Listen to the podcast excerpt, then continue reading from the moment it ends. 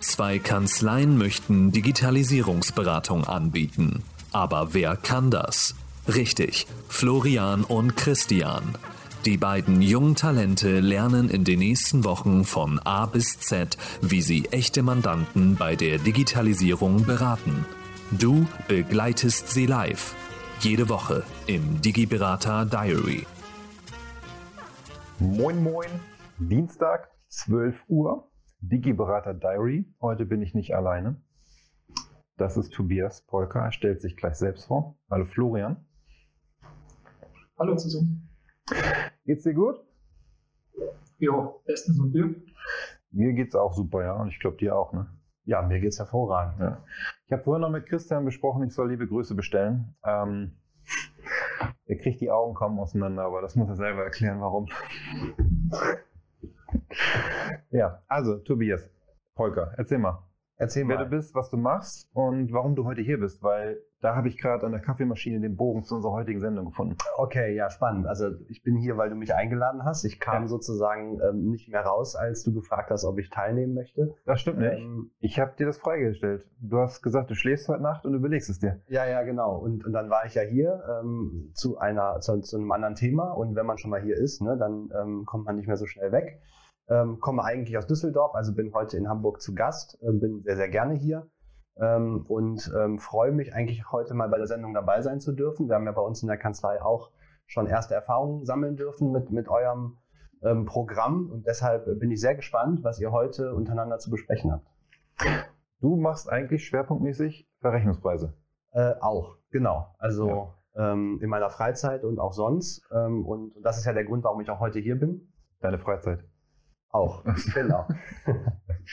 ja, So, und da möchte ich eigentlich mal den Bogen schließen. In der Digitalisierungsberatung und Verrechnungspreisdokumentation. Gehört das eigentlich mittlerweile zusammen? Ja, das ist, glaube ich, eine Frage der Definition, wie man Digitalisierung ähm, definiert. Aber am Ende ist es ja so, dass ich versuche, Lebenssachverhalte in Bits und Bytes zu fassen, ähm, in, indem ich versuche, ähm, Informationen so zu bündeln und zu aggregieren, dass die an verschiedenen Stellen verfügbar sind, weiterverarbeitet werden können dann am Ende in Report münden, der dann für irgendeinen Adressaten, wer es auch immer ist, ähm, zugänglich ist. Und das, äh, das ist ja eher dein Thema, medienbruchfrei. Ähm, und insbesondere beim Thema Verrechnungspreise, ähm, weil es ein internationales Thema ist, hat man immer viele Personen, Stellen, die da mitwirken müssen. Und das Zusammenwirken nachher zu einem Report, zu einem Dokument ist, was, was Schnittstellen angeht, ähm, schon komplex. Florian, weißt du, was eine ähm, Verrechnungspreisdokumentation ist? Im Grundzügen ja. Okay, also du bist jetzt nicht off-topic, du, du bist noch bei uns, ja? Ja, soweit schon. Okay. So, jetzt ist es ja so, dass ich von dir gelernt habe, dass die meisten Unternehmen eine Verrechnungspreisdokumentation nachgelagert schreiben. Korrekt. Ich könnte doch die Digitalisierungsberatung dahingehend nutzen, dass ich bei meinem Mandanten einen Prozess etabliere, wie die Verrechnungspreisdokumentation ein lebendes Dokument ist, weil immer dann, wenn irgendwo was entsteht, die Informationen digital automatisch in die Dokumentation fließen. Absolut. Und dafür muss ich doch eigentlich wissen, wie die Prozesse in dem Unternehmen sind, um dem Mandanten dann zu helfen, wie ich das in einen lebenden Prozess bekomme. Absolut. Also ich, ich sage immer, Digitalisierung besteht aus zwei Komponenten, Standardisierung und Automatisierung. Ne? Und im ersten Schritt muss ich natürlich erstmal im Konzern ähm, Informationsflüsse standardisieren, muss ähm, die immer gleichen Lebenssachverhalte und Geschäftsvorfälle ähm, ähm, auch gleich abbilden. Und dann kann ich automatisieren, heißt, wie kommen die Informationen von A nach B, wie kommen sie in den Report und wie kann ich sie dann, was du ja auch meinst, kontinuierlich sammeln, füllen und reporten. Absolut. Weil am Ende ist es doch eigentlich egal, ob ich für meine monatliche Buchführung den Prozess digitalisiere, wo ich jeden Monat ähm, aktuelle Daten in der Buchhaltung haben möchte, Mhm. oder ob ich für andere Sachverhalte, die ich in meinem steuerlichen Kontext zusammensammeln muss. Ja, man muss sich auch die Frage stellen, Single Source of Truth, also wie viele Datentöpfe habe ich eigentlich, bediene ich und kann ich nicht sogar einen Datentopf kreieren, aus dem ich dann meine steuerlichen Verpflichtungen ähm, ähm, herauslöse und dann in entsprechender Weise reporte. Das kennen wir ja schon auch aus Finanzbuchhaltungsdaten für die Offenlegung, für die E-Bilanz, für Steuererklärungen, also für verschiedene Themen greife ich auf den gleichen Datentopf zu und wenn ich sozusagen den Datentopf anreichere um äh, Informationen, die ich für eine Verrechnungspreisdokumentation brauche, bin ich ja genau da. Mhm. Ja, also was mir heute, also ich habe die Idee, über das Thema zu sprechen, habe vorhin in der Kaffeemaschine bekommen, als ich mir einen Kaffee geholt habe, weil ich der Meinung bin, dass Digitalisierungsberatung nicht ausschließlich auf das Thema der monatlichen Buchführung oder der Lohn- und Gehaltsabrechnung zu reduzieren ist. Sondern es gibt so viele Themen rechts und links. Siehst du das, Florian? Ja, ich sehe es eigentlich genauso. Das ist ja auch das Thema mit der Verfahrensdokumentation, dass die Verfahrensdokumentation letztendlich viele Mehrwerte mit sich bringt. Wie gesagt, wenn man Prozesse im Vorfeld definiert, automatisiert und optimiert, kann man das dann eben auch für verschiedenste Bereiche nutzen, was zum Beispiel jetzt auch mit der Prüfung der DOBD-Compliance aktuell, noch aktueller geworden ist, ja. das Thema auch aufgegriffen wird. Ja, absolut. Also ich habe heute Morgen mit einer Kanzlei und einem Mandanten eine Dokumentation, eine Prozessdokumentation schreiben dürfen. Das ist ein kleines Unternehmen gewesen. Ähm, und wir haben einen Punkt zum Beispiel gehabt, wo er immer eine Rechnung geschrieben hat, der Unternehmer, wo eigentlich so die Frage hochkam, warum schreibst du eigentlich die Rechnung, wenn du erst eine Meldung bekommst mhm. von deinem Partner, dann die Rechnung schreibst, warum schickt er dir nicht gleich eine Gutschrift? Weil da er sonst keine Rechnung schreibt, hat er seine Rechnung mit einer Textverarbeitung geschrieben, mhm. ausgedruckt, unterschrieben, wieder eingescannt und verschickt. Was für ein Aufwand. Einfach sagen, hey lieber Partner, schick du mir doch bitte eine Gutschrift. Ist das gleiche Ergebnis am Ende, oder? Mhm. Was war denn die Antwort zu, zu dem Vorschlag? Ähm, er meinte dann, ja, die Idee findet er gut, er hat auch verstanden, warum ihm das helfen würde und will jetzt Feuer und Flamme auf seinen Partner zugehen nach dem Motto, ändern das mal, aber er hat die Sorge, dass er das nicht tut, weil er dann ja mehr Aufwand hat. Und dann habe ich gesagt, nee, stimmt ja nicht, weil er trägt ja sowieso alle Informationen und Daten zusammen, um dir eine E-Mail zu schicken, was du ihm berechnen sollst. Mhm. Also hat er ja gar keinen Mehraufwand, wenn er gleich sagt, ich schreibe dir eine Gutschrift. Korrekt. So, und die Gutschrift kommt dann per E-Mail, PDF, habe ich auch nicht zu scannen gleich an Datenunternehmen online weg und und dann merkt man das selbst so bei so kleinen Unternehmen, wo man vielleicht in ein, zwei Stunden so Prozesse betrachtet, immer irgendwo was zu heben ist. Mhm. Meine Frage an euch beide, die ja jetzt schon länger in dem Digitalisierungsthema zusammenarbeitet, wenn wir das jetzt mal weiterspinnen und das auf Verrechnungspreise auch anwenden wollen. Ich würde behaupten, dass Verrechnungspreise recht komplex ist, was die Datenströme angeht. Also die Anzahl der Beteiligten, die Anzahl der beteiligten Abteilungen. Du hast ja gerade ein Beispiel gehabt, wo einfach zwei miteinander versuchen, das zu optimieren und zu digitalisieren. Ja. Ich habe jetzt natürlich in einem internationalen Konzernverbund im Zweifel 10, 20 Tochtergesellschaften mit jeweiligen Abteilungen, äh, die miteinander ähm, kommunizieren müssen. Ähm, ist das aus eurer Sicht dann auch eine Komplexität in der Digitalisierungsberatung oder ist das skalierbar und ähm, am Ende äh, sozusagen nicht der Mehraufwand, den man vermuten würde? Ich lasse mal Florian den Vortritt. Also ich persönlich würde sagen, das kann man natürlich skalieren. Je nachdem, wie feinwaschig man Prozesse betrachtet, kann man das dann entsprechend eben auch auf verschiedenste Bereiche anwenden. Und wie gesagt, also ich glaube, da ist letztendlich der Mehraufwand, der die, äh, diese feinere Betrachtung verursacht, aber dann auch einfach vielfältig genutzt werden kann, deswegen ich da nicht unbedingt von einem Aufwand sprechen will, sondern mehr von einem Mehrwert. Ja, zumal er auch, ja, sehe ich genauso wie du und ich kann es automatisieren. Mhm. Wenn ich einmal identifiziert habe, wo sind denn meine Datenquellen, kann ich es ja automatisieren. Das ist auch das, was du mit dem Thema No-Code, Low-Code gemacht hast oder auch in Verbindung mit dem RPA-Thema. Wenn irgendwo etwas entsteht, können die Informationen automatisch an die Stellen weitergegeben werden, wo sie benötigt werden. Mhm. Das ist ja häufig so die Situation. Du möchtest was für die Verrechnungspreisdokumentation haben und läufst irgendwelchen hinterher. Gib mir doch bitte mal. Absolut. Und dann bist du am Erinnern, am Erinnern, am Erinnern. Irgendwann kriegst du es. Aber wenn du den Prozess einmal definiert hast und weißt, wo die Daten liegen, kannst du einen Automatismus entwickeln, wo dir die Daten immer geschickt werden, wenn was passiert. Mhm. Mhm. Absolut. So, und das macht es dann ja eigentlich effizienter. Vor allen Dingen. Ich glaube, was Sag mal, Florian? Entschuldigung. Nee, bitte. Was ich glaube, was da einfach entscheidend ist, dass auch die Datenqualität stimmt. Ja. Ich glaube, dass oftmals beim Unternehmen gar nicht die Datenverfügbarkeitsproblem ist, sondern einfach nur, dass die Daten so aufgearbeitet werden, dass sie eine entsprechende Qualität besitzen und eben vielfältig genutzt werden können. Wenn das passiert, wie gesagt, kann man es relativ einfach automatisieren. Ja, genau. Spannend. Ja, aber auch das kommt eigentlich zu dem Punkt. Eigentlich musst du in eine Ver Ver äh, Verrechnungspreisdokumentation, eine Prozessdokumentation mit eingliedern, woraus ein Prüfer erlesen kann, wie die Daten zusammengekommen sind, die in die Dokumentation geflossen sind, oder?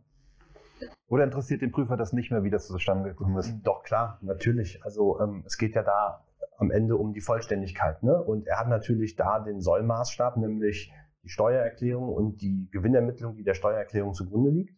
Ähm, und er gleicht natürlich das ab, was er in der Steuererklärung vorfindet, mit dem, was er in der Verrechnungspreisdokumentation vorfindet. Also wenn ich da ähm, ein Breakdown meiner Umsatzerlöse zeige auf meine nahestehenden Personen und nicht nahestehenden Personen, sollte natürlich die Summe zu meiner äh, Gewinn- und Verlustrechnung passen. Ähm, das ist aber häufig halt eben nicht der Fall. Und dann steigt er nämlich ein und fragt äh, sozusagen oder hinterfragt die, die äh, Datenqualität und äh, die Vollständigkeit der Daten ab. Und wenn wir da sind, dann sind wir natürlich im GOBD-Thema. Mhm. Ja? Ähm, häufig lässt sich das erklären durch äh, den Unterschied zwischen Warenwirtschaft, ähm, statistischen Daten, ähm, Controlling-Daten, äh, FIBU-Daten. Aber das ist natürlich, wenn man ehrlich ist, ähm, aus einer Digitalisierungsbetrachtung heraus eine ungenügende äh, Argumentation. Mhm. Ja, und dann ist man genau da. Also man ist eigentlich genau da, aber auch für den internen Prozess, das ist ja wahrscheinlich bei der Verfahrensdokumentation genauso. Ich mache sie natürlich einmal, um GOBD-konform zu sein, jemandem ähm, etwas aushändigen zu können, aber ich mache sie auch für mich intern, um die Prozesse zu dokumentieren. Das ja. wäre natürlich der, der wesentliche Vorteil, den ich gerade sehe. Gerade wenn ich halt eben nicht fortlaufend diese Verrechnungspreisdokumentation mache, sondern nur jährlich oder im schlimmsten Fall immer alle drei Jahre, wenn die nächste Betriebsprüfung ansteht. Und ich mir dann überlegen muss, wo kamen denn eigentlich die Daten aus meiner letzten ja. Dokumentation her? Ja. Also, Frage beantwortet, danke. Ja. Rechnungspreisdokumentation und Digitalisierungsberatung gehören auch zusammen. So, jetzt habe ich noch eine Frage an dich. Hatte die Sendung mit Florian, Christian, Eugen und Mareike Einfluss auf eure Entscheidung im Bereich der Digitalisierungsberatung auch was zu tun? Mhm. Gute Frage. Ähm, ganz bewusst würde ich sagen, nein. Unterbewusst äh, definitiv, weil wir es natürlich verfolgt haben, wir uns mit dem Thema als Kanzlei, äh, wie alle anderen natürlich auch schon lange beschäftigen, aber sozusagen den, den Schritt zu machen, es auch umzusetzen, da hat die Sendung ganz sicher beigetragen. Mhm. Ja. Dafür sollte sie auch da sein. Ne? Also Florian, das ging auch in deine Richtung, an Christian auch, wenn er das schaut. Ihr habt dazu beigetragen, mal zu beweisen, dass das funktioniert und auch Spaß machen kann. Oder bist du gelangweilt und ist es öde, Florian? Ich würde sagen, das Thema Digitalisierung ist ein Thema, das einen jeder, jeden Tag aufs Neue fordert. Heute habt ihr zum Beispiel mit einem IT-Prüfungsbericht zu tun, wo ich vorher noch nie gesehen habe wo es dann darum ging, welche Informationen sind enthalten, wie kann ich die für die Verfahrensdokumentation nutzbar machen. Um, wie gesagt, dem Betriebsprüfer einfach alles zu geben, was er will, ohne überhaupt einen Angriffspunkt für Beanstandungen zu liefern. Ja. Ja, du sagst halt, es ist jeden Tag was anderes. Ihr habt jetzt auch eine Stelle ausgeschrieben als Digitalisierungsberater, habe ich gesehen. Mhm. Ähm, was war da die Motivation? Mal weg vom klassischen Steuerfachangestellter?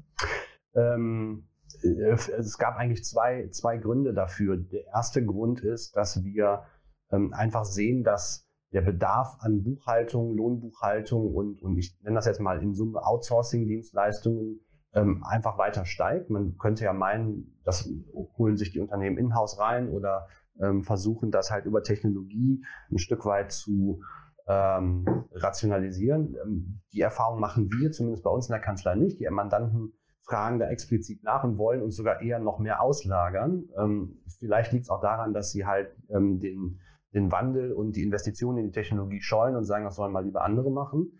Ähm, und das ist genau der, der Connex, dass wir sagen, naja, der, der klassische Steuerfachangestellte als Beruf ähm, ist ein Stück weit ja aus der Mode gekommen, weil wir feststellen, dass viele junge Leute sagen, ich setze da drauf nicht mehr, ich lerne das nicht mehr, weil das ist nicht die Zukunft. Mhm. So, und wir wollen sozusagen allen denen die Chance geben, sich weiterzuentwickeln, die bisher in dem Berufsfeld unterwegs sind, aber die sagen, wenn ich mich in den nächsten ein, zwei, drei, vier Jahren nicht ähm, von dem klassischen Berufsbild in den Digitalisierungsberater weiterentwickle, werde ich abgehangen und ich, vielleicht muss ich noch 10, 20, 30 Jahre arbeiten. Ähm, und deshalb haben wir diese Stelle konzipiert, ausgeschrieben und ähm, suchen jetzt letztendlich Menschen, entweder die äh, aus der Uni kommen, oder ähm, vielleicht gerade eine Ausbildung gemacht haben und jetzt direkt kalt reinstarten wollen. Wir suchen aber auch genauso Leute, die den Job schon seit 20 Jahren machen und Bock auf Veränderung haben. Mhm. Ja, spannend. Ja. Trifft das eigentlich das, was ähm, Tobias gerade sagte bei dir zu, Florian, dass du gar nicht mehr Lust hättest, in diesem klassischen Buchungsthema aktiv zu sein? Also das würde ich jetzt, ich finde, das gehört alles zusammen. Ich finde, das Entscheidende ist halt einfach, dass auch dieses Buchungsthema, das wird in irgendeiner Form immer eine Relevanz besitzen, aber dass man einfach das Verständnis irgendwann hat und auch mitbringt, wie man solche Prozesse eben automatisieren und digitalisieren kann. Ich glaube, dass sich das halt einfach insofern wandelt und ja, das ist jetzt auch bei mir der Fall. Ich bin frisch aus dem Studium rausgekommen und so wie ich arbeiten möchte, ist auf alle Fälle nicht mit Pendelordner und Eingangsstempel, sondern wie gesagt, möglichst digital. Ja. Einfach um auch für die Zukunft gerüstet zu sein. Ich glaube, dass das relativ entscheidend ist. Dadurch, dass sich eben sowohl das Berufsbild des Steuerberaters wie auch Wirtschaftsprüfers derzeit extrem im Umbruch befindet, dass man da einfach am Zahn der Zeit ist. Ja, nee, absolut. Das ist auch das Feedback, was wir aus anderen Kanzleien haben. Wenn die so eine Stelle ausschreiben, wie ihr das gemacht habt, bekommen die ganz andere Bewerbung, mhm. ganz andere Qualität von ähm, Personen mit einer ganz anderen Kompetenz und einem ganz anderen Mindset, ne, die was verändern wollen, die nicht halt das, was sie seit 20, 30 Jahren gemacht haben, so weitermachen wollen. Mhm.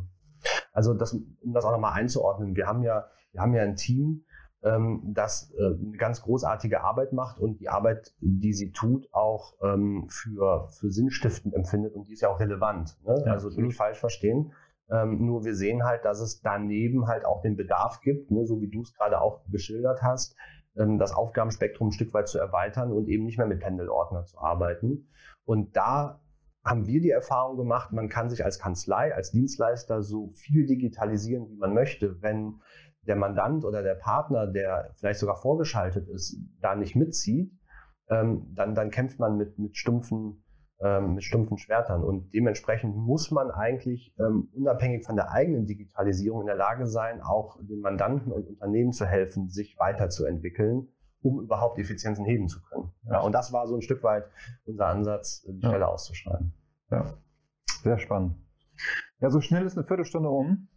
Vielen Dank für deine Beiträge, Tobias, dass du heute dabei warst. Florian, auch danke dir.